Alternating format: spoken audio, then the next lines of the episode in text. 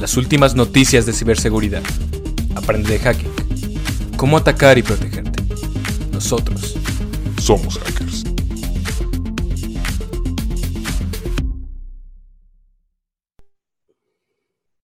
Bueno, buenas noches. Ya es otro miércoles con este episodio de podcast de Somos Hackers.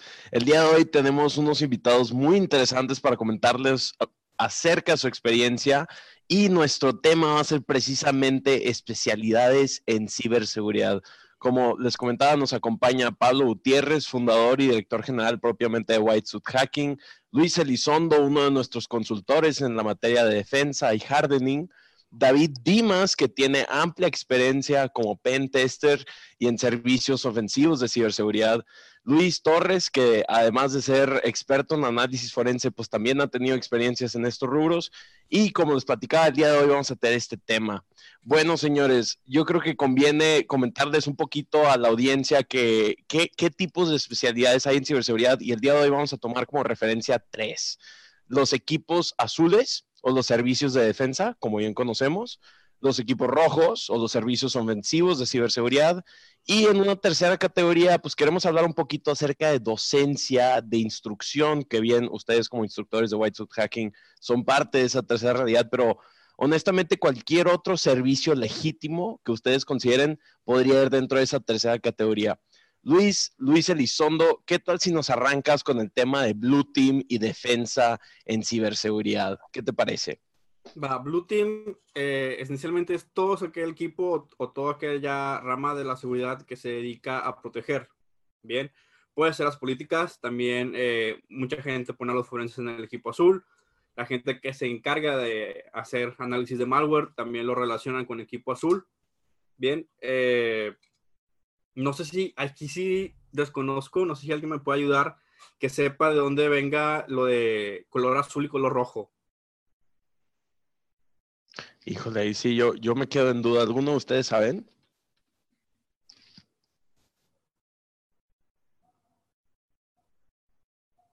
Híjole, parece que nos quedamos con duda, Luis. Este, ¿tú no, no tendrás algún punto de referencia acerca de ese dato? No, la verdad desconozco dónde venga. Estaría bueno checarlo. Pero bien, eh, básicamente los azules defienden. Pueden ser la creación de políticas, bien, pueden ser los que se encargue, simplemente la persona que se encargue de configurar todo de manera segura, ya sea la red, ya sea los servidores, ya sea, pues, cualquier equipo de cómputo. ¿Y tú, em, tú, en lo particular, Luis, ¿qué, ¿qué, experiencias has tenido en este rubro y qué, qué, sientes que es lo importante conocer para esta especialidad defensiva azul de ciberseguridad? Pues igual que el, el pentester, saber a qué parte te quieres dedicar. Bien, como cualquier carrera tiene sus diferentes ámbitos. A mí me gusta mucho la parte de, políticas, de hecho, soy de las pocas personas que, que en verdad disfruta de esto. Generalmente la, gente lo ve como tedioso la parte de, las políticas, pero a mí me gusta mucho. Entonces también es una área de oportunidad porque generalmente la gente que me ha tocado que, tenga, que tiene que ver con políticas no conocen, ¿verdad?, de, hacking. Se sabe, te puede decir todas las normas, todos los conceptos del, ¿cómo Del, ay, del ITIL y del, se me fue el nombre del otro. ¿ISO 27000? No. Siento que, déjame lo checo. Pero bien, hay gente que te sabe decir todas las normas y todo, y no te sabe en verdad decir que, es un hackeo ético o que se dedica un hacker, y de hecho, pues sus conceptos muchas veces son erróneos. Entonces, sí, se llama COVID, pero no, por eso tenía duda. no, no COVID el virus, COVID eh, las normas, ¿ok? Eh, hay gente, ¿cómo decirlo? Eh, que se sabe todos los módulos del COVID, pero no saben, ¿verdad?, qué es el trabajo de la seguridad informática, cuál es el trabajo de un hacker, ni siquiera sabe cómo funciona. Es más, ni siquiera tiene idea de qué es un análisis de vulnerabilidades. Entonces, es muy importante no solamente enfocarte en tu área, porque me ha tocado gente de equipo rojo, gente que se dedica a hacer pentesters solamente, que le hace el feo o que le evita los temas relacionados al, equipo azul. Y una realidad es que no puedes saber cómo defenderte o no puedes saber cómo atacar a la perfección si no sabes cómo piensa el otro o cómo funciona el otro equipo. Entonces, ¿tú consideras que para ser buen experto en el tema azul o en defensivo necesitas tener algún tipo de referencia en el tema ofensivo también? Claro, Ustedes, David y, Luis Torres, ¿qué opinan al respecto? Ustedes han tenido, me imagino, experiencia en este rubro de defensa y en Blue Team, ¿no? Es correcto. Saludos, estimados a todos, igual a, la audiencia que nos está eh, escuchando. Perfecto. Eh, sobre a la parte del color que, me, mencionaban, sobre azul o rojo, eh, ¿no hay alguna una referencia, vaya, escrita que nos mencione el por qué es rojo, por qué es azul. Simplemente eh, del lado que, más afecta siempre eh, y de manera homologándolo a cualquier cosa de la vida, ya sea sangre, ya sea el mismo color rojo, psicológicamente nos, nos ponen en cuestiones de, de, alerta, ¿no? Eh, eso es lo que a, lo largo que, que, he podido ver, he conocido el rojo solo por alerta, ¿no? Y el azul siempre está contrastando el rojo y siempre nos da una visibilidad ya de, estar más tranquilos. Entonces, por eso una, parte ahí de, estar de un lado o del otro. Y eh, por fortuna he estado un poco de, los dos lados, ¿no? Tanto del, Blue Team, como bien menciona eh, Luis, y pues en realidad sus actividades son realizar una vigilancia constante, ¿no? Sobre patrones, sobre comportamientos, sobre eh, logs o, lo que se vayan generando durante un sistema de información. Eh, y a partir de, esto, ver cómo cuidar los sistemas y aplicaciones eh, para las corporaciones, ¿no? Esto es meternos en un trabajo de mejora continua de todos los sistemas operativos, de todos los sistemas de seguridad, de, tomo, de toda la TI como tal, y empezar a rastrear todo lo que son los incidentes de ciberseguridad, el análisis y todo lo, que conlleva, ¿sale? Entonces, eh, en la parte de, forense, pues nos, encontraríamos en la parte del Blue Team. Del lado del Red Team, como bien menciona también eh, Luis, en realidad son, eh, emulan a los atacantes, emulan a, atacantes reales, ¿no? Entonces, estos de parte Red Team utilizan las mismas herramientas o básicamente muy similares, explotan las vulnerabilidades y eh, todo con miras de, incurrir en la seguridad de, los sistemas o las aplicaciones, ya sea por medio de exploits, ya sea por técnicas de, pivoting, eh, hacia algunos objetivos en específico. Todo este tipo de cosas se, van llevando en un red team.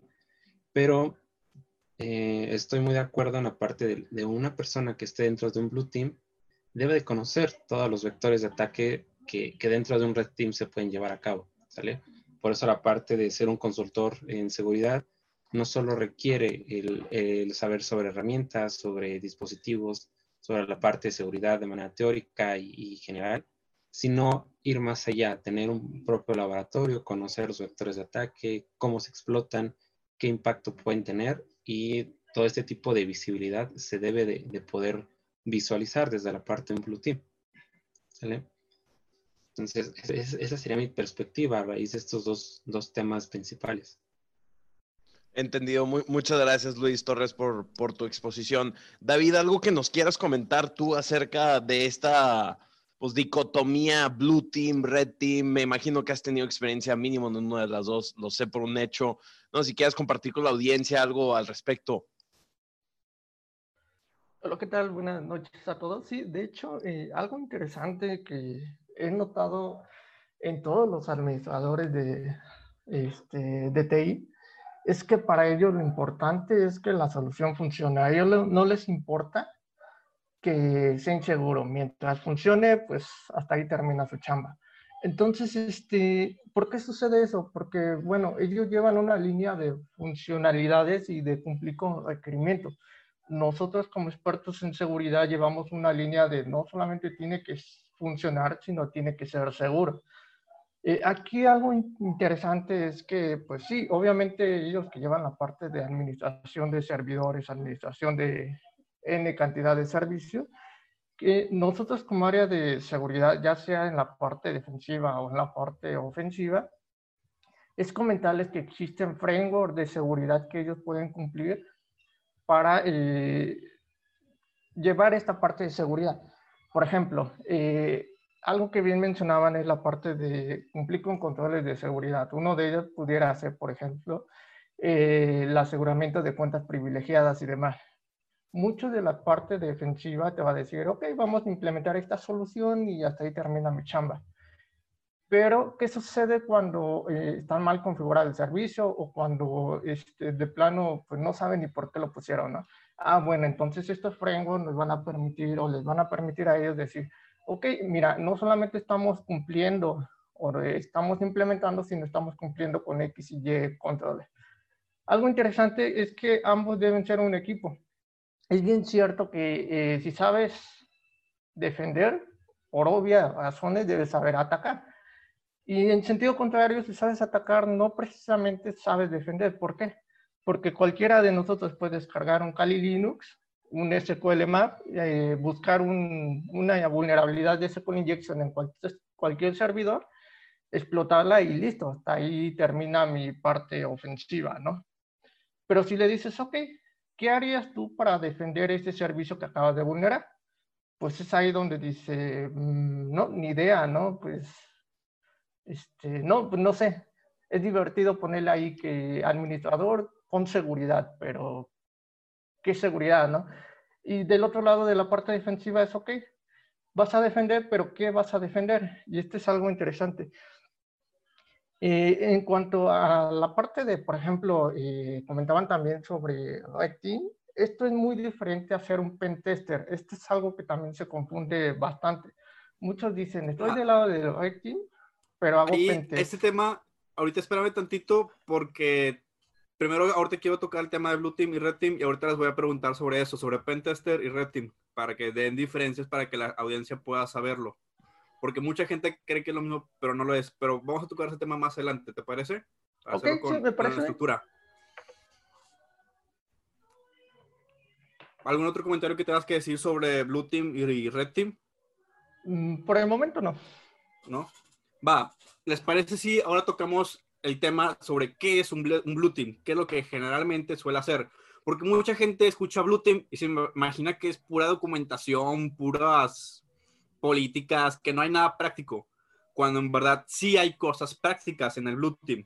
Bien, obviamente no va a ser eh, la misma practicidad o la misma práctica de estar todo el tiempo en un, en un Linux eh, ejecutando exploits y scripts y todo eso, Obviamente es diferente, pero hay partes prácticas en todo esto.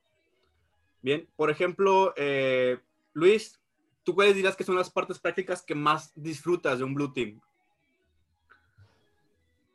Ok, de, la parte del Blue Team, mm, me gusta mucho hacer eh, los laboratorios.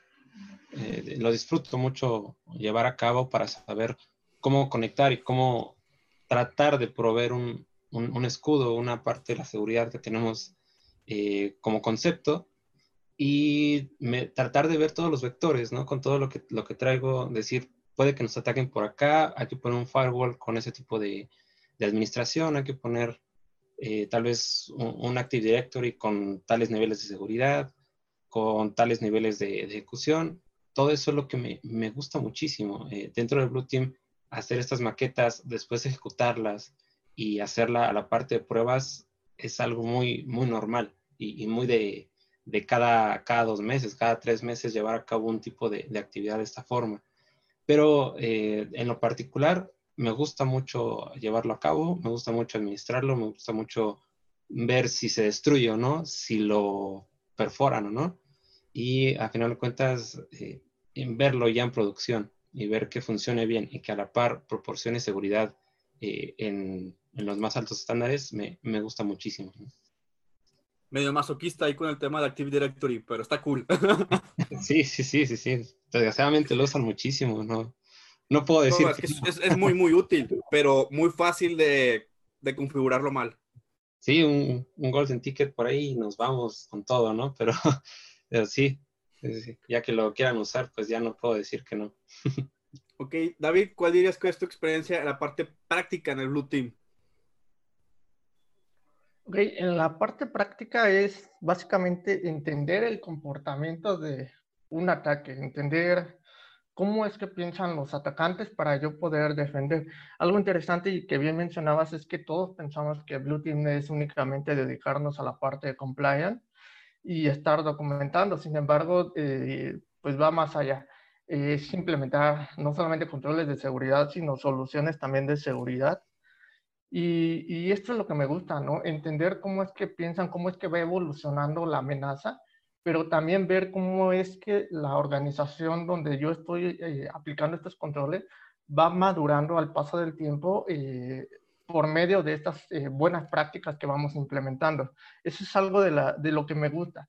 Por ejemplo, me han tocado ver organizaciones que de plano no tienen ni idea de qué es seguridad las vamos llevando de la mano y ahora las volteas a ver y dices, vaya, sí que han madurado bastante ya desde que entras a la organización te das cuenta que pues hasta los mismos empleados ya eh, diferencian un phishing, ya diferencian bastantes temas ahí. Ya no es este, posible el ataque por abuso de privilegios, por ejemplo. Y, y, esta es la parte que me gusta y que creo que a la mayoría, mayoría de nosotros que se dedican a la ciberseguridad, nos agrada, ¿no? Dejar ese granito de hacer un entorno un poco más seguro. Ro, vas llegando, pero te voy a poner un, un, poco al día. ¿va? Ahorita les pregunté a todos cuál es su percepción del equipo azul, equipo rojo, y cuál es su parte o lo que les gusta hacer en la parte práctica del equipo azul, porque mencionábamos que mucha gente piensa que el equipo azul es pura documentación que no es nada práctico y pues no, no es así, ¿verdad? Sí, exacto. De hecho, de hecho casi siempre dicen de que el equipo azul es como la parte aburrida de seguridad y la neta no. Es la mejor pagada. Ah, efectivamente, o sea, sí, sí, sí, sí, Pero, o sea, prácticamente siempre piensan que es como lo más aburrido. Pero bueno, ¿qué onda, pues que escucha? Disculpen la tardanza, al ratito sabrán un poco por qué pasó esto. Este, pero bueno, eh, mi percepción de la, de la, parte azul y la parte roja. Definitivamente eh, creo que la parte roja tiene, tiene más acción.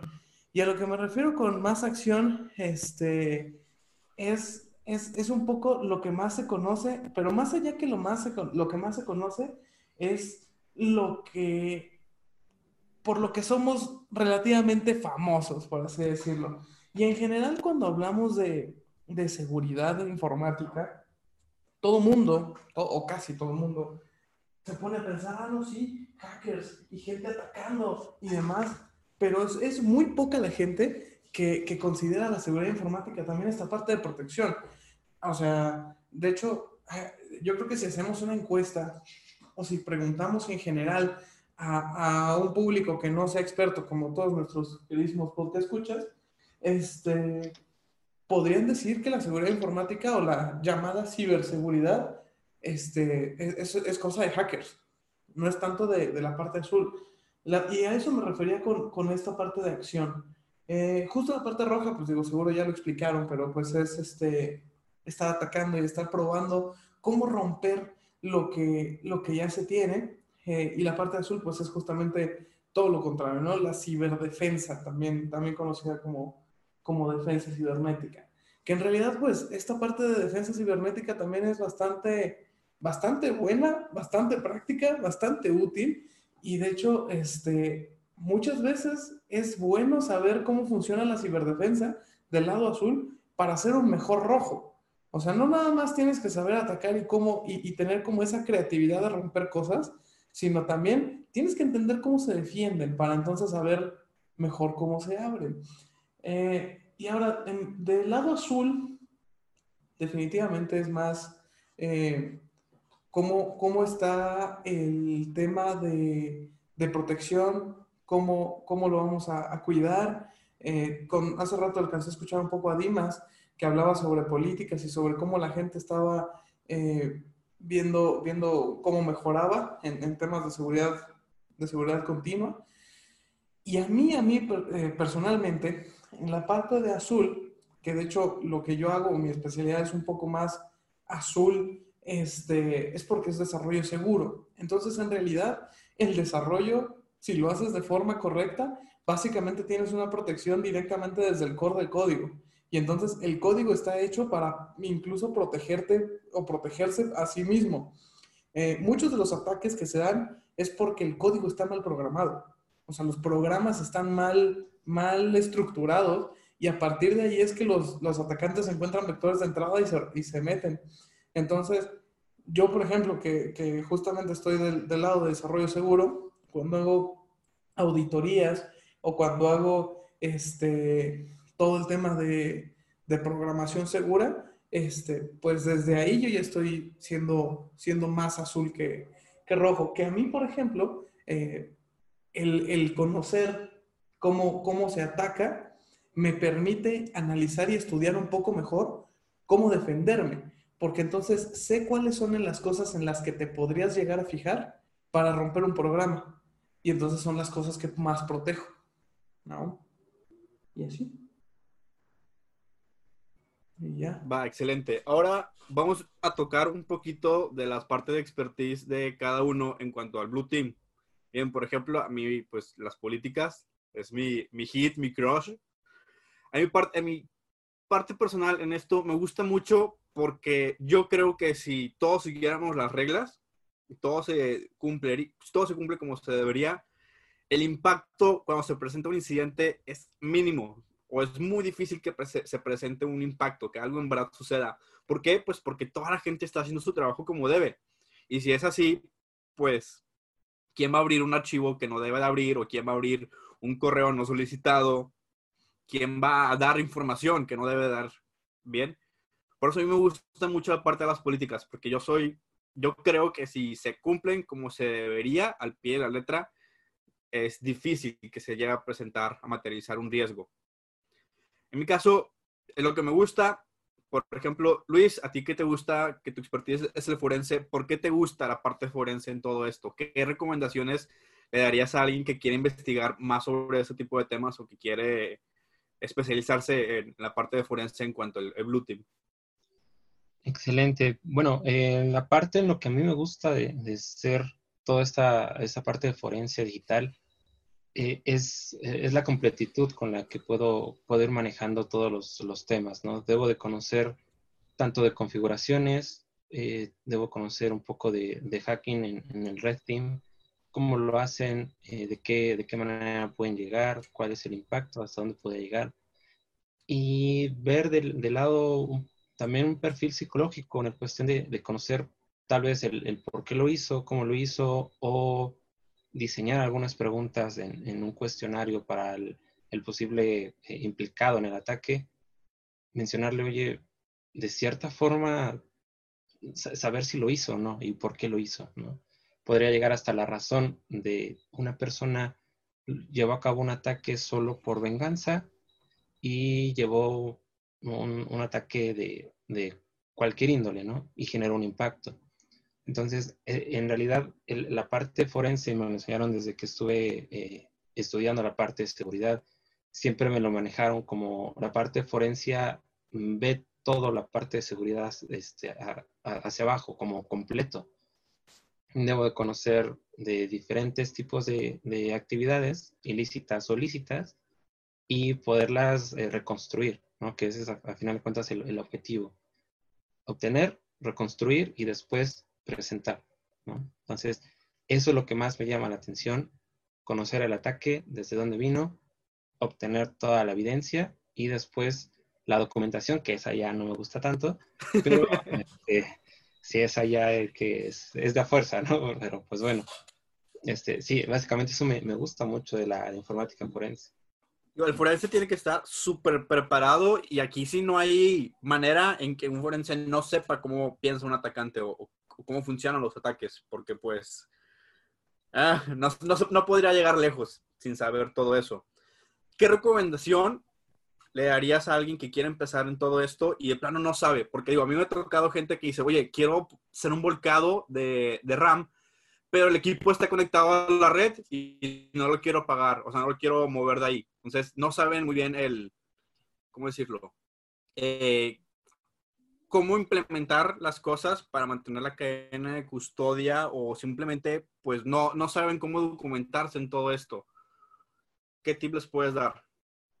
Por supuesto, en, ese caso siempre empezar desde lo más abajo es, lo mejor.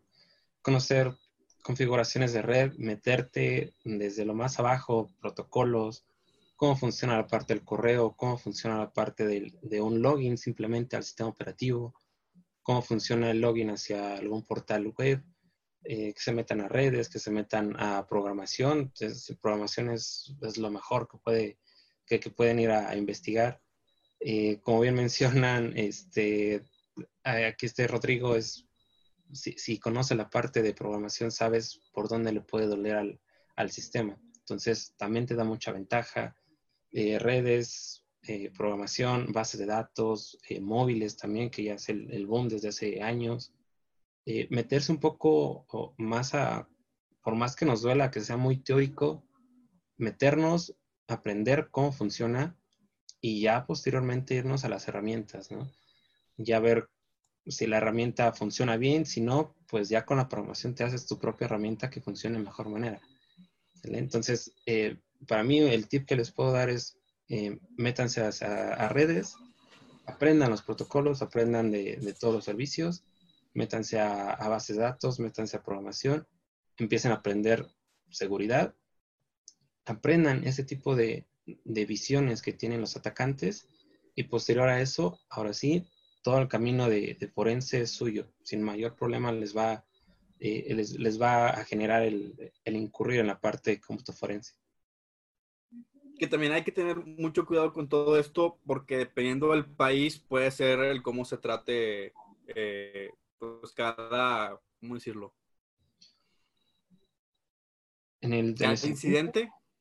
Sí, sí, sí. Entonces, para que también cada, si son de, otros países, para que investiguen el cómo se trata todo esto en, su respectivo país. Sí, sí, sí, correcto. Por ejemplo, en Estados Unidos requieres para poder obtener la licencia un mínimo de cuatro años ya en el campo de, forense para tener una licencia de poder presentar algún tipo de informe eh, forense como tal en una corte. ¿no? Si no tiene los cuatro años previos, entonces estás incapacitado para poder hacer las actividades y mucho más para, para poder presentar un informe. ¿no? Entonces en cada, en cada país sí tiene su, sus cuestiones y pues tal vez inclusive como último tip, aprender un poco de, de, leyes, de derecho, y meterse un poco a, a, leerlos rápidamente, entenderlos bien y, y ir de, de, la mano ¿no? en cada país en donde se encuentre. Rodrigo, ahora, ¿tú qué le dirías a toda la gente que está, interesada en cuanto a lo del desarrollo seguro de, en el Blue Team? Pues bueno, en, temas de desarrollo seguro hay, como dos vertientes, por así decirlo. Está una que es como ser eh, auditor de código seguro y es en donde literalmente tienes eh, un montón de checklists, listas, eh, guías, formas, metodologías de hacer code review, que es este, pues básicamente revisar código, ¿no? De hecho, hay varios tipos de revisión de código. Creo que silenciaste el micrófono, Rodrigo. Sí. Este. eh, ¿Qué me quedé? Ah, sí. Hackeado. Hackeado. No, ahorita, ahorita les enseño quién me hackeó. Este. Hay revisión de código que es código funcional o revisiones funcionales, este, que eso también puede entrar como parte de las pruebas. Este, hay otra que es la revisión de código seguro, que es en donde literalmente te fijas en cosas muy específicas para ver si un código tiene como un estándar mínimo de seguridad y también hay otras este, que son, por ejemplo, de, para mantener la continuidad del ciclo de vida del desarrollo. Entonces, o ciclo, ciclo de vida del desarrollo seguro. Es el Secure Coding Life Cycle. De hecho, de eso hay, hay certificaciones. Hay una de, de ISS cuadrada que quiero tomar, que está, está muy buena. Este, es la SLDC, o algo así. Este, y, y, y entonces, o sea, por ejemplo, de ahí hay, hay, diferentes formas de, de, avanzar. Entonces, todas en realidad son de Blue porque a final de cuentas están hechas para protegerte, o para hacer que tu código o que tu programación, tu programa sea más mm, confiable, por así decirlo. Entonces, este, cuando, cuando tú quieres empezar, por ejemplo, como auditor, algo que yo recomendaría muchísimo es estudiar los diferentes, este, los diferentes estándares y las diferentes líneas guía para hacer revisión de código. O WASP tiene unas, este, SANS tiene otras, el CERT tiene otras. Eh, el de Secure Coding Lifecycle es, digamos, entre comillas, como para auditor también, porque puedes como revisar los procesos de cada uno de los pasos de, del ciclo de vida de desarrollo. Y eso es una. Del otro lado, si quieres ser más de que un programador, este, un programador seguro, entonces ponte a estudiar cómo segurizar o cómo asegurar, asegurar perdón, los diferentes lenguajes que utilizas.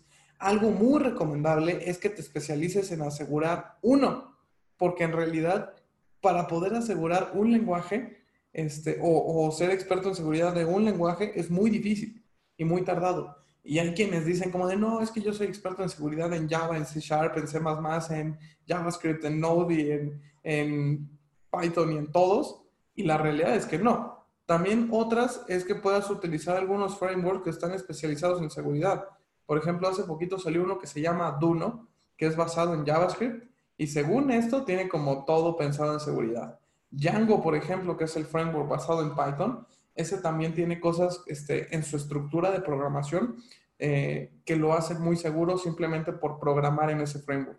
Por ejemplo, en ese, si quieres conectarte a una base de datos, no te deja conectarte directo y no te deja mandar queries desde ahí. Tienes que conectarlo directo a un backend y lo tienes que hacer con, con sesiones tokenizadas y cosas de ese estilo. Si no, no te deja conectarte.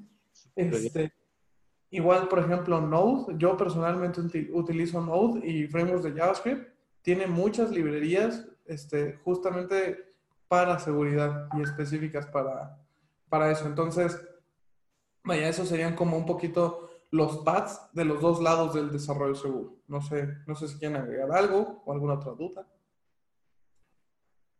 todo cool, muy bien. Digo, pues, la parte donde tú tienes un mega crush, entonces todo bien.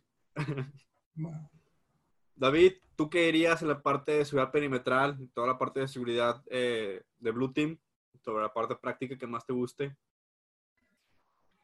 algo interesante que he estado escuchando, por ejemplo, la parte de forencia, es que, bueno, a mí la parte de Blue Team me gusta eh, ayudar a las organizaciones a que su información quede segura y no llegar a ese extremo de decir, pues sucedió un incidente, ahora hay que hablarle a Luis y que nos apoye para saber qué sucedió y cómo sucedió. E-, eso es lo ideal, ¿no?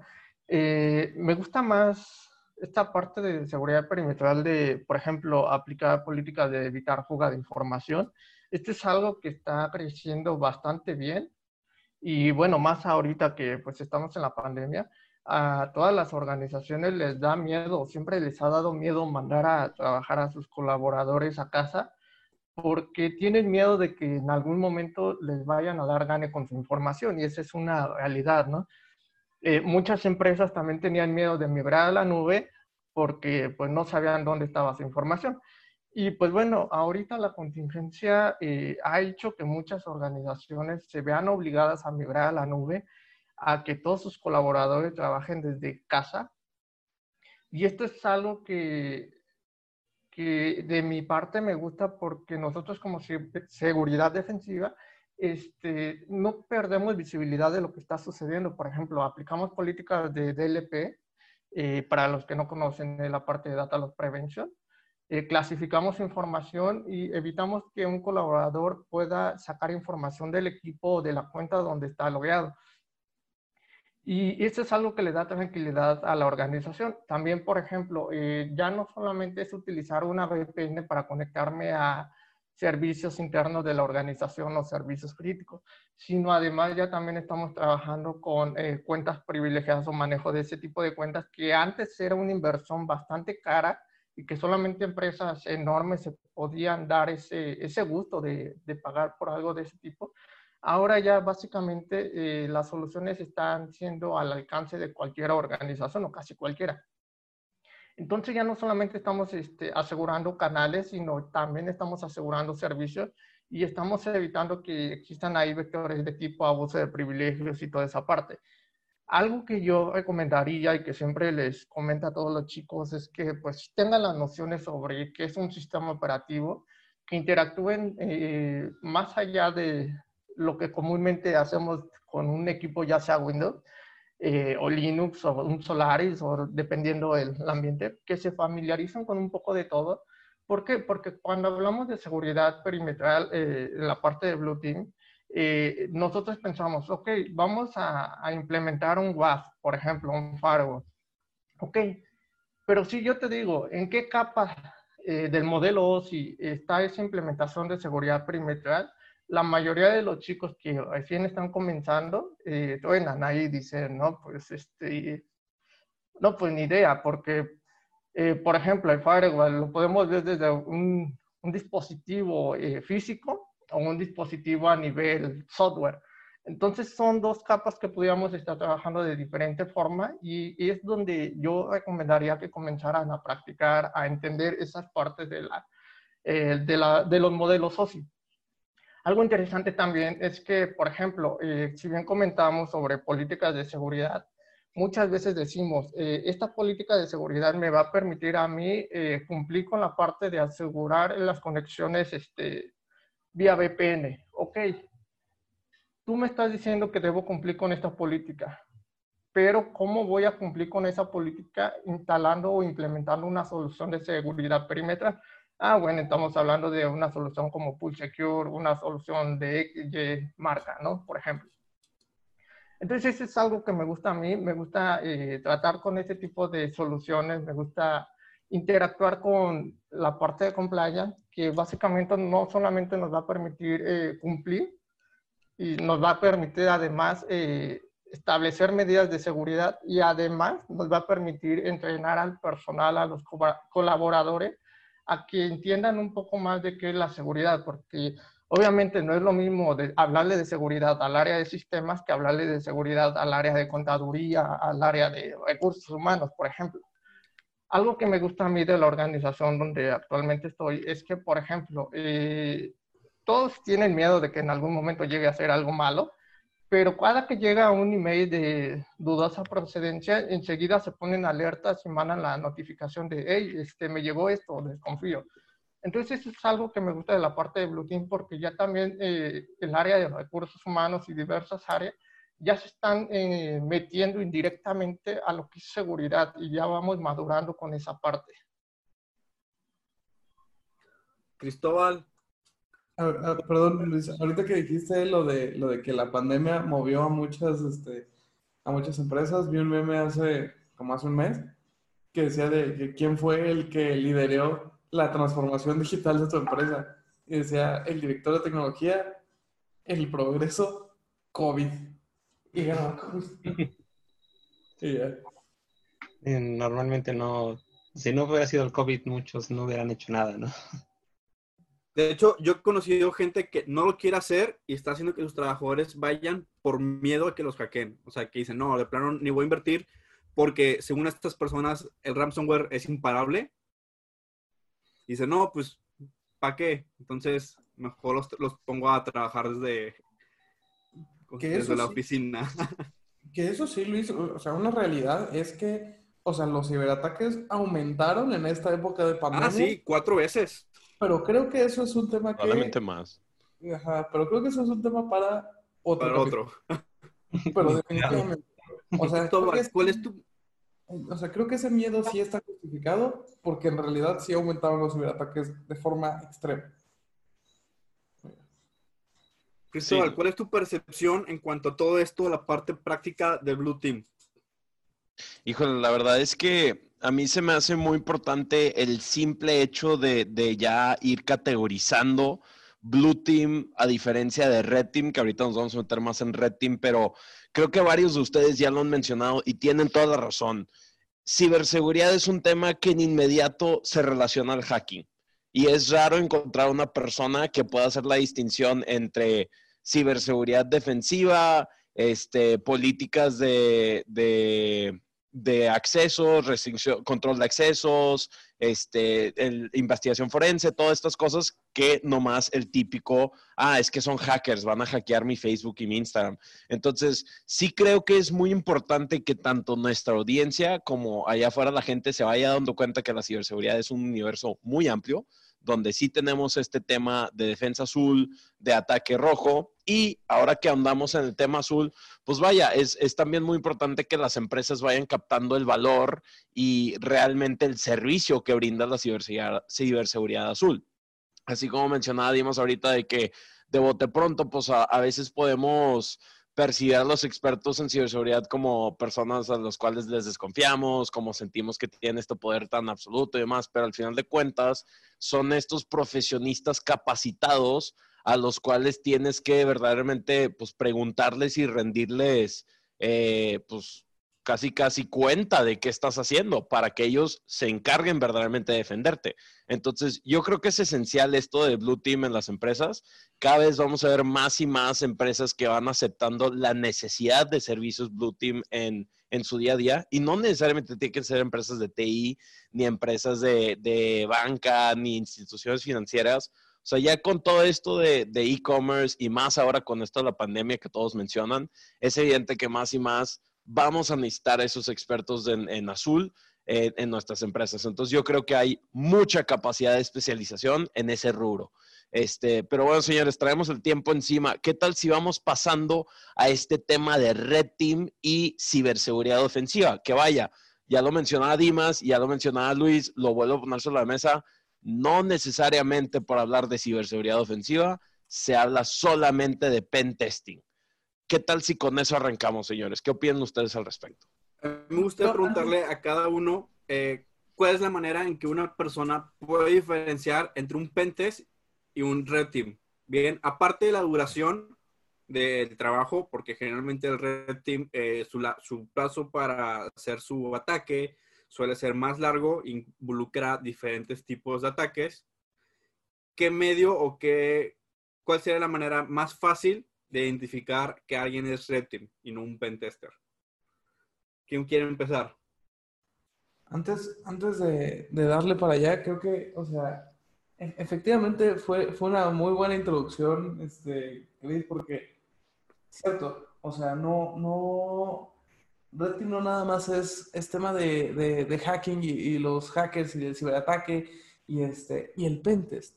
Ahora, para diferenciar un Red Team de un pentest, eh, hay, diferencias relativamente sutiles, porque, porque desde una vista muy general o desde muy lejos, podrías decir, ah, no, pues es que es lo mismo, o no, es que, pues es lo mismo, nada más que uno son, son, son muchas personas juntitas y el otro nada más es uno, o cosas así, ¿no? Porque también el, el pentest lo relaciona mucho con un pentester y tampoco es necesariamente así. Pero bueno, para diferenciar un, un red team de un pentest, yo, yo diría que eh, en un pentest es, es, algo un poco más enfocado y no solo más enfocado, sino este, algo que también vas a hacer eh, para literalmente probar cómo vas a destrozar algo, eh, bueno, claro, dependiendo del alcance del pentest, pero cómo lo vas a destrozar y ya vas a, a ver cómo, cómo lo logras para, para poder penetrarlo y, y darle, ¿no? En un red team es algo un poco más, más complejo. No quiero decir más general porque tampoco necesariamente tiene que ser como, ándale, dale a todo, a ver a qué, a qué le tiras, a ver a qué le atinas. Este, pero también algo que he notado es que, por ejemplo, este tema de los red teams este, están un poquito más enfocados a, este, a darle como a, a pelearse contra los blue teams, a ver quién gana.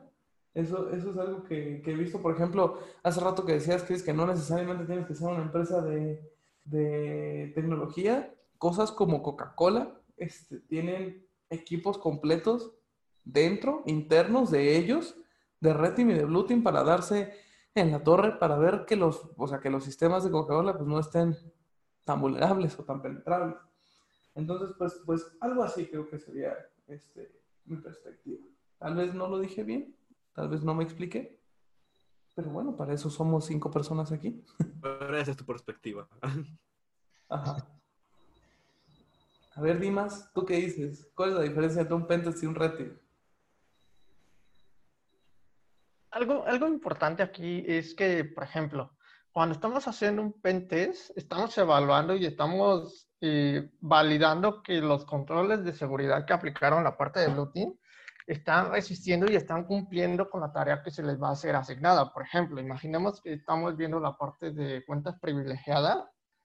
Cuando hagamos un pentest, y nosotros vemos la parte de abuso de privilegios o que tenemos acceso a más de lo que deberíamos, pues básicamente pues ahí estamos fallando, ¿no? Y eso es la parte que vamos a ver como pentest. Vamos a hacer sí una intrusión dependiendo del escenario, pero vamos a evaluar esa parte. Y cuando hablamos de un team, no solamente vamos a evaluar que la seguridad perimetral funcione, que tengamos acceso y que logramos o que logremos comprometer a la organización, sino se va a hacer una evaluación más a detalle. Y esto es algo que comentaba, ¿no? De un team va a tardar más tiempo y tarda más tiempo porque eh, vamos a validar cuáles son los procesos, si se están cumpliendo con los procesos. Eh, vamos a ver qué tan buenos son las personas dentro de la organización en cuanto a temas de ciberseguridad vamos a evaluar eh, controles de seguridad, vamos a evaluar eh, la seguridad perimetral y toda esa parte, ¿no? Aquí es donde nosotros nos vamos a tomar ese pequeño tiempo o ese largo tiempo para decir, ok, desde el inicio del de, acceso a la organización, entramos y vemos si nos piden un gafete, si nos piden con quién vamos a ir, si nos piden toda esta parte que debemos este, cumplir de acuerdo al marco de gobierno que esté pidiendo el alta dirección en la parte de un pentest literal, básicamente eres un delincuente que vas a buscar, explotar, llegar y robar y vámonos. E-, ese es como que un resumen de lo que se diría de las diferencias de, de ambos bandos.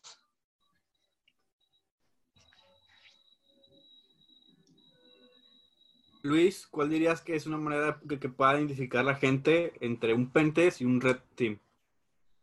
Ok, perfecto. Eh, bueno, de mi lado, lo veo como un pentest, justo, justo la, el origen de esta palabra es pruebas de penetración y, resaltamos aquí la parte de pruebas. ¿no?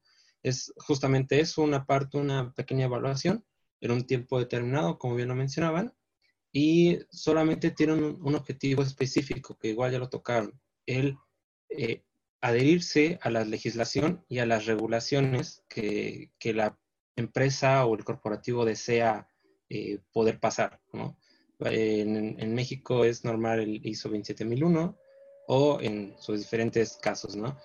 Y hacen pruebas, todo en, este sentido, pruebas para poder ingresar a la información crítica de una empresa. Por eso el, corto tiempo de estas actividades y eh, hacen pruebas de diferentes tipos, pero sobre vulnerabilidades ya conocidas. ¿sale? Por eso hay herramientas, por eso hay frameworks, por eso hay algo que ya está hecho porque ya se conoce.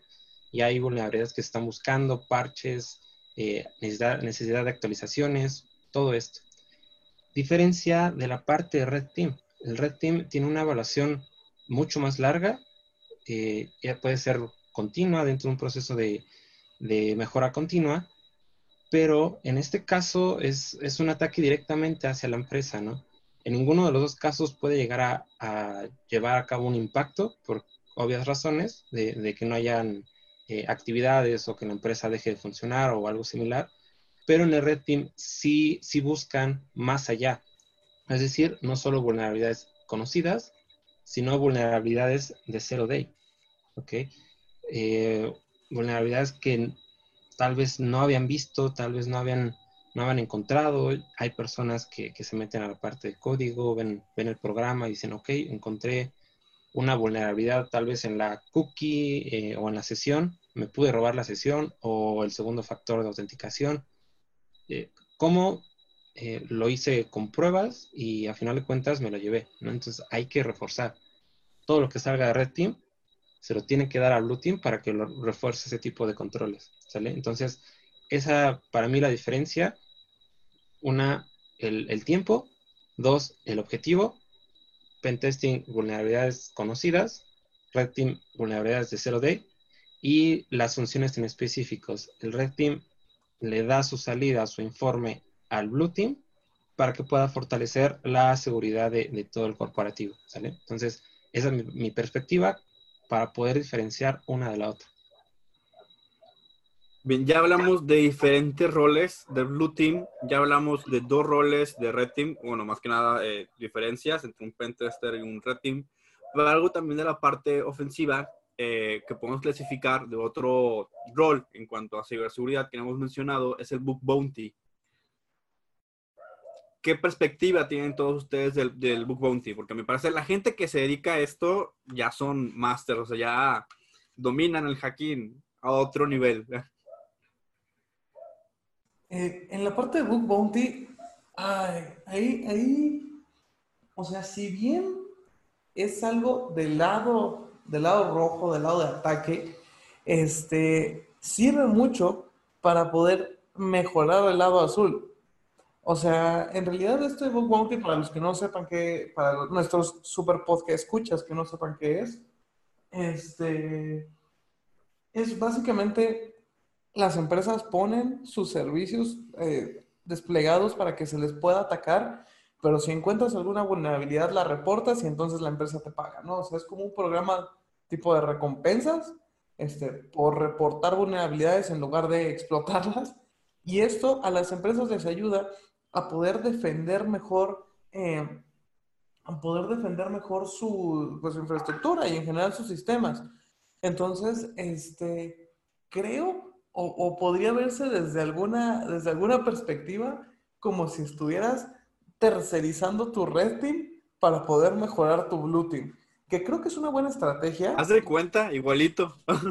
Ajá, eh, que creo que es una buena estrategia porque entonces en realidad estás, o sea, no estás como por ejemplo con gente con todo el contexto como lo tiene alguien de red team que diría como de, ah, bueno, pues me meto por aquí o me meto por acá, sino que estás con literalmente gente externa lo cual ayudaría mucho, o ayuda mucho más bien, a tener una idea un poco más clara de qué es lo que harían eh, los externos, o sea, gente que no tiene nada de contexto, este, que serían básicamente los ciberatacantes.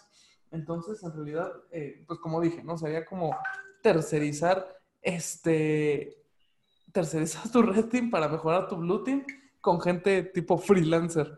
Entonces, está, está interesante esa, esa vista. Dimas, ¿cuál es tu perspectiva en cuanto al Book Bounty?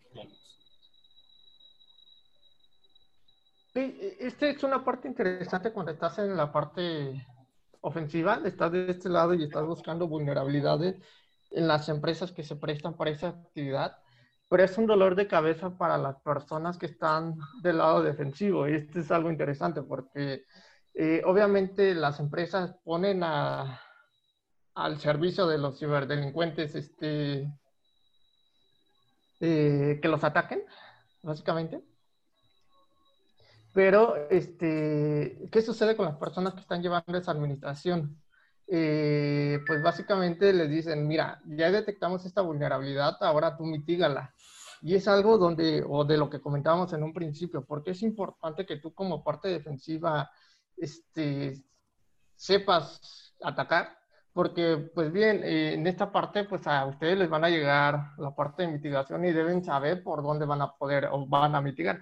¿Y, y por qué toco este tema? Porque, por ejemplo, eh, muchas organizaciones conozco muchos fallos que tienen, pero yo como parte de, defensiva o parte que provee servicio, eh, no es posible que yo les diga dónde, sea, dónde están vulnerables. Y eso están en las políticas de estas organizaciones o de las organizaciones que, eh, están dentro de ese tipo de programas. Eh, te dicen, ok, puedes participar siempre y cuando no seas un proveedor de servicios, porque si eres un proveedor de servicios, obviamente tiene la de ganar, ¿no? Me gusta mucho esta parte, me gusta, pues, también he hecho trampa por ahí, por ejemplo, hay este, personas que me prestan sus nombres o su nickname, y este, pues yo les digo, mira, aquí hay una vulnerabilidad y nos vamos a Micha, ¿no? y la reportamos. Pero este, me agrada, me agrada porque ya no lo tenemos que hacer a la vieja escuela en la que vulnerábamos a la empresa, le mandábamos un mensaje al admin y el admin nos contestaba de mala. Eh, pues no te pedí que hicieras eso, ¿no? O pues te voy a demandar, te voy a denunciar, sino ahora ya están motivando a los chicos a que este, comiencen a buscar vulnerabilidades, a que comiencen a adentrarse a esta área Es cierto que eh, en muchos de los escenarios, nosotros que ya llevamos experiencia, a veces se nos pasan algunas cosas fáciles y que bien una persona que recién entra al área de ciberseguridad este, pudiera identificarla, ¿no? Por ejemplo, una contraseña por default o cosas de ese tipo, y que además den un incentivo por encontrar esa vulnerabilidad, es, es algo interesante, ¿no? Es algo que a mí en lo personal me agrada bastante. Luis, así rápido, ¿cuál es tu comentario sobre la gente que se quiere dedicar al Book Bounty o que se especializa en Book Bounty? Pues nada, la verdad es que es bastante interesante, muy, muy bueno. Una campaña, sobre todo Google, hay que, que le mete Facebook y todo ese tipo de cosas muy interesadas en ese tipo de, de actividades. Y pues del lado de, de nuestra audiencia, solamente darles como como ciertos tips, ¿no? Si, les gusta mucho ese tipo de, cosas o les llama la atención el ganar recompensas por encontrar algo que nadie más se le ha ocurrido, pues está la parte de investigación, la parte de desarrollo de herramientas, podemos meternos en la parte tal vez ya de, difusión, de docencia. Eh, yo me, me, pondría un poquito en ese, camino que del lado de herramientas, desarrollo de, de, de software y de herramientas en general, muy padre, muy, muy bueno y te va a ayudar a hacer todo ese tipo de ejercicios para poder desarrollarlas, ¿no? Cristóbal, ¿tú qué áreas te gustan en cuanto a las que no tienen que ver con Blue Team y Red Team? O sea, como te mencionaron, lo de docencia, difusión, eh, creación de herramientas. Sí, creo, creo que, digo, pese a que estos dos, Blue Team y Red Team o servicios ofensivos, tomando en cuenta también pen testing, son dos de las especializa especializaciones más conocidas dentro de ciberseguridad, pero bien lo mencionabas tú ahorita, Luis, existen otras ramas que quizá no son tan conocidas, pero vaya, aquí en Whitesuit, pues mínimo el, el, tema de la docencia y la instrucción, difusión de conocimiento, lo tenemos muy remarcados por medio de nuestros cursos Ghost y nuestros cursos de, de conocimiento de ciberseguridad, pero también investigación es muy interesante, digo, todos los días salen vulnerabilidades nuevas, todos los días salen armas cibernéticas nuevas, muchas de ellas no son legítimas, claro, es más, hasta las legítimas no sé qué tan legítimas sean, pero este, también hay, hay, hay rumbo por donde moverle ahí en, a investigación y seguramente así también en la creación de herramientas. Digo, todos aquí saben perfectamente que se tienen que usar diversas herramientas para poder hacer operaciones en el ciberespacio de reconocimiento, de explotación de vulnerabilidades. Bueno, claro que puede ser una profesión el desarrollar estas herramientas, pero ahí sí, y yo creo que ustedes estarán de acuerdo conmigo que se necesita hacer un máster muy máster para ya escribir tus propias herramientas y hacer uso de ellas, ¿no? De hecho, yo conozco a alguien que vive de eso. ¿En serio? Eh, sí, hizo su, su, herramienta, bueno, hizo varias herramientas, pero sacó una después que, que, le pegó y luego ya empezó a sacar su versión premium y todo, que es una herramienta para reconocimiento. Básicamente, o sea, pues, de hecho, o sea, para hacer el tema de herramientas, pues tienes que saber mucho cómo funcionan los sistemas operativos, sobre todo, para entender cómo, cómo puedes meterte entre los registros. O sea, sí tienes que, que estudiar bastante. Y, y, y como es algo importante, este, perdón, este, yo por ejemplo a los chicos con los que recién comienzo a interactuar, siempre eh, que les pongo a hacer un análisis les digo, ok, lo vas a hacer o vas a hacer esta, esta pequeña práctica, pero tienes prohibido utilizar algún tipo de solución automatizada. ¿Por qué? Porque la idea es que no solamente utilicen, sino sepan cómo es que funciona, cómo es que, por ejemplo, podemos hacer una inyección de tipo SQL directo al navegador, eh, que diferencien, por ejemplo, una inyección de tipo Blink, una inyección de N tipo. Y siempre les digo, ok, lo vas a hacer, pero no vas a utilizar nada de eso. Y es ahí donde truenan, es ahí donde pues dicen, no es que ¿qué pasa? No, no, pues yo, yo no sé hacer eso. Entonces, algo importante es que eh, entendamos primero cómo funcionan las soluciones y esto también nos va a ayudar a nosotros eh, o a ustedes eh, como eh, profesionales de la seguridad para ir madurando, para ir entendiendo cómo es que funcionan y si se quieren adentrar a este mundo del book bounty, como se platicaba también, les va a ayudar bastante porque van a entender el, qué hace detrás de la solución por ejemplo, eh, supongamos que la empresa está haciendo pruebas de un equipo de tokenización, un HCM o algo de ese tipo. Entonces, eh, ¿cómo ustedes van a, testear ese tipo de tecnología si no conocen cómo funciona esa tecnología, no conocen sobre algoritmos de cifrado, no conocen de ese tipo, ¿no? Entonces, eso es lo que yo busco con estos chicos. Yo siempre los oriento a que metan mano que lo hagan a la vieja escuela, les digo. Y ya cuando se meten a ese tipo de temas con soluciones automatizadas, ya se les facilita, ya es más fácil que ellos se adentren a no solamente ese tipo de soluciones, sino más soluciones un poco más avanzadas. Y, y les ayuda bastante. Es algo que también les recomiendo. Eh, no se acostumbren a utilizar soluciones automatizadas primero inténtenlo hacer manual y si ven que ya dominan ese arte, pues ahora sí automaticen, porque pues también el tiempo es oro, ¿no? Sí, me, me dio mucha risa que eso que acabas de comentar, David, me recordó demasiado al típico dilema de no usen calculadora, chicos, no siempre van a tener calculadora. Pero, profe, tengo una calculadora, es que tienen que aprender a hacerlo manualmente. Igualito. Pero, profe, necesito la calculadora. No, es que... Te... Y la verdad es que es cierto, siempre va a haber herramientas, siempre va a haber facilitadores, pero aquellas personas que realmente se distinguen como expertos son aquellos que pueden dominarlo tanto manualmente, automatizado, con herramientas sin herramientas, como ustedes quieren llamarle. Sí, inclusive en, en mi caso es algo muy, muy particular que me pasó. Me dejaron programar un, un keylogger y ahí fue cuando dije, uff, todo lo que puedo hacer con, con, la parte de programación, conociendo seguridad, como bien mencionan, eh, como menciona Rodrigo, conocer todo el sistema operativo te empieza a abrir un panorama de entonces puedo hacer lo que yo quiera, ¿no? Y, y pues ya metiéndote el, el gusanito ahí de, de, si está padre, pues le sigo metiendo, ¿no? Entonces también meterle ese, esa cosquillita a, a, a, los alumnos y que empiezan a, a, investigar mucho más. Pero bueno, estimados. Escuchas, a los podcast escuchas.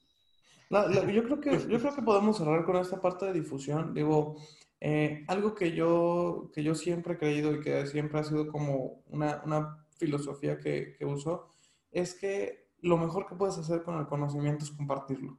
En realidad, este, no hay mejor cosa que, que lo que tú sabes, darlo a otra persona para que lo pueda aprender y después aplicar o no aplicar o lo que sea, pero, pero de verdad que lo mejor que podemos hacer con, con el conocimiento es compartirlo. Eso es algo que yo siempre he creído y, por ejemplo, por eso es que llevo como cinco años en Whiteshoe dando, dando cursos, capacitaciones, conferencias. El podcast eh, per se es, es difusión de información y en realidad eh, creo que eso es algo muy bueno y muy sano. O sea, y creo que, creo que podríamos como cerrar un poco con esto, no solamente en temas de ciberseguridad, este, pero si ustedes, escuchar, saben algo y, y, creen que alguien les puede servir, como a nosotros creemos que a ustedes les puede servir, eh, que nosotros hagamos este tipo de dinámicas, estos podcasts para que, para que aprendan más, eh, háganlo.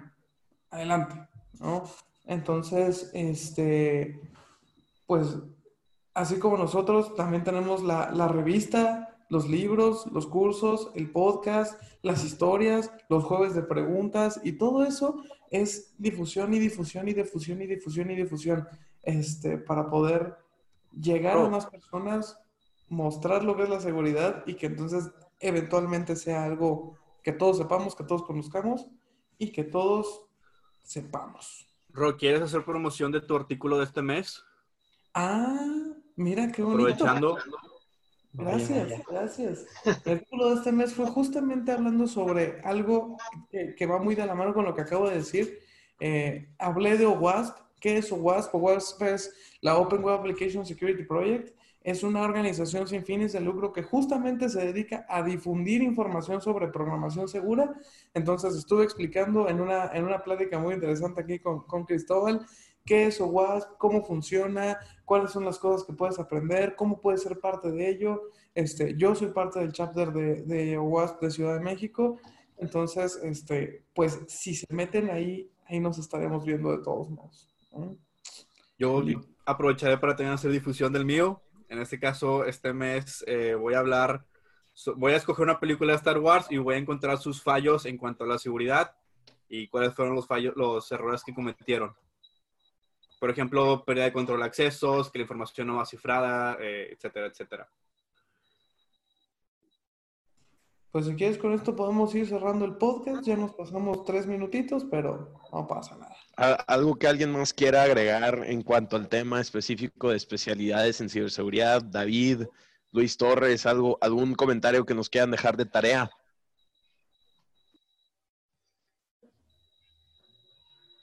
Pues básicamente, eh, si quieren entrar a esta área, definan bien qué parte van a tomar de, de la seguridad o ciberseguridad, eh, muy importante que si te vas a dedicar a la parte de Blue Team, seas exclusivamente de Blue Team. Si quieres IT o quieres la parte ofensiva, te dediques exclusivamente a esa parte. Como si quisiera jugar fútbol y quisiera ser defensa y portera al mismo tiempo. Entonces, este, pues va a ser bastante complejo que lo logre. Digo, no es imposible, pero si quieres comenzar, eh, define primero qué es lo que quieres y de esa rama define si quieres forense, si quieres ser un pentester, si quieres ser eh, cualquiera de las otras eh, categorías de ciberseguridad que existen. Primero define eso y sobre esa línea síguete hasta que creas que ya es necesario tomar otro, otro camino. A, mí me gustaría agregar eh, literal, lo que te guste, dale hacia eso, ¿no? No importa si te encuentras documentación, que repito, a nadie nos gusta, pero no la podemos ingeniar para, disminuirlo al, mínimo, ¿no? Obtener información más rápido, de cualquier otra forma, pero siempre con miras de, cuidar todos los detalles. Eh, en, este, en este ámbito es mucha responsabilidad. Si se te va algo y dos meses los atacan, pues de quién va a ser la culpa, obviamente tiene que ser tuya porque no lo encontraste, ¿no? Pero no puede ser, eh, esperemos que nunca pase ese, eh, ese escenario, pero siempre con la responsabilidad por delante para poder hacer las actividades debe ser lo mejor y siempre créetelo, tienes que hacerlo de la mejor forma posible, ¿no? Lo más que se pueda estudiarlo, nunca habrá un límite y pues darle a eso. ¿vale? Pues listo. Vámonos. Qué buenas recomendaciones, la verdad. Qué bonito. ¿Quién, tiene? Hay para escoger. Excelente. Bueno, en vista de que ya vamos cerrando este podcast de especialidades en ciberseguridad, les mandamos un gran saludo y buenas noches a toda nuestra audiencia.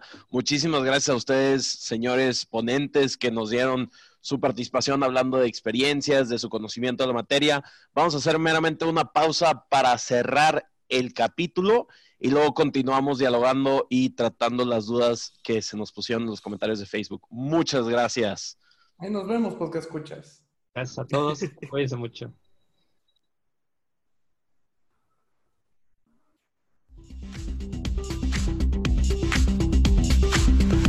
Las últimas noticias de ciberseguridad. Aprende de hacking. Cómo atacar y protegerte. Nosotros somos hackers.